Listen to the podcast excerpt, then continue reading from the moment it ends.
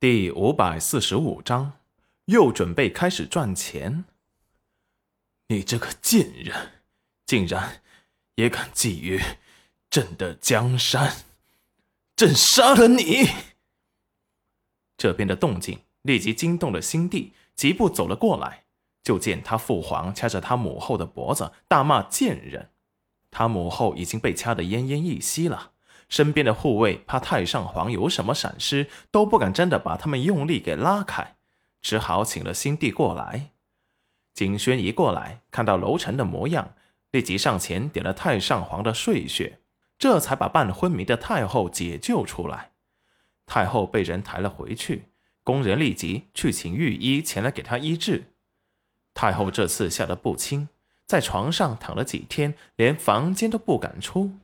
他是真的被楼臣那句要他陪葬的话给吓到了，一病不起。景轩也自是听过了太后狗急跳墙的跟楼臣告他的黑状，最后却惹怒了楼臣，差点被掐死的事。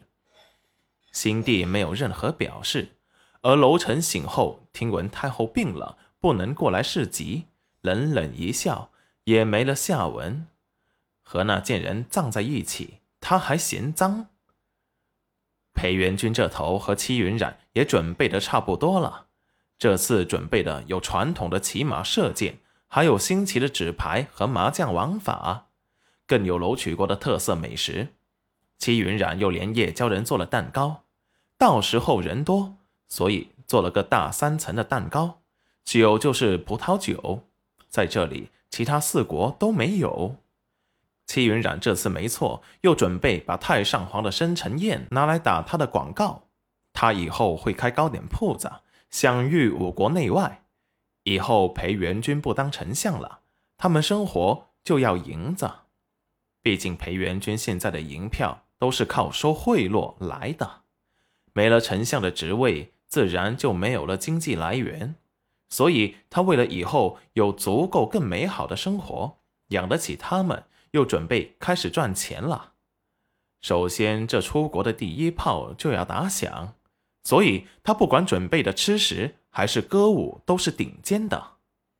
最自然，最后还有一件秘密武器在最后面亮相，保证力压全场，让任何一个国家短时间内都不敢打楼曲国的主意。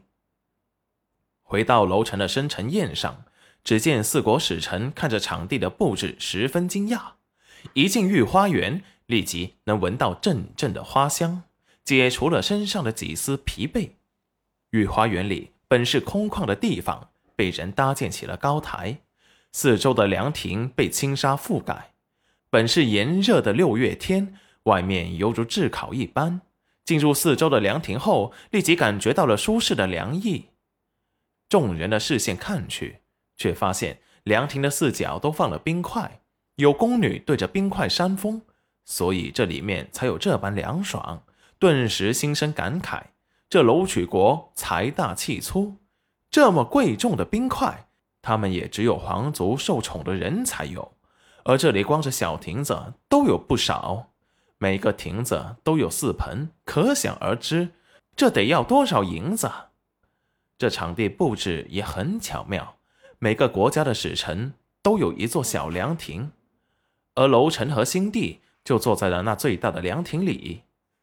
歌舞的台子就搭建在了御花园的中间，谁都可以看见。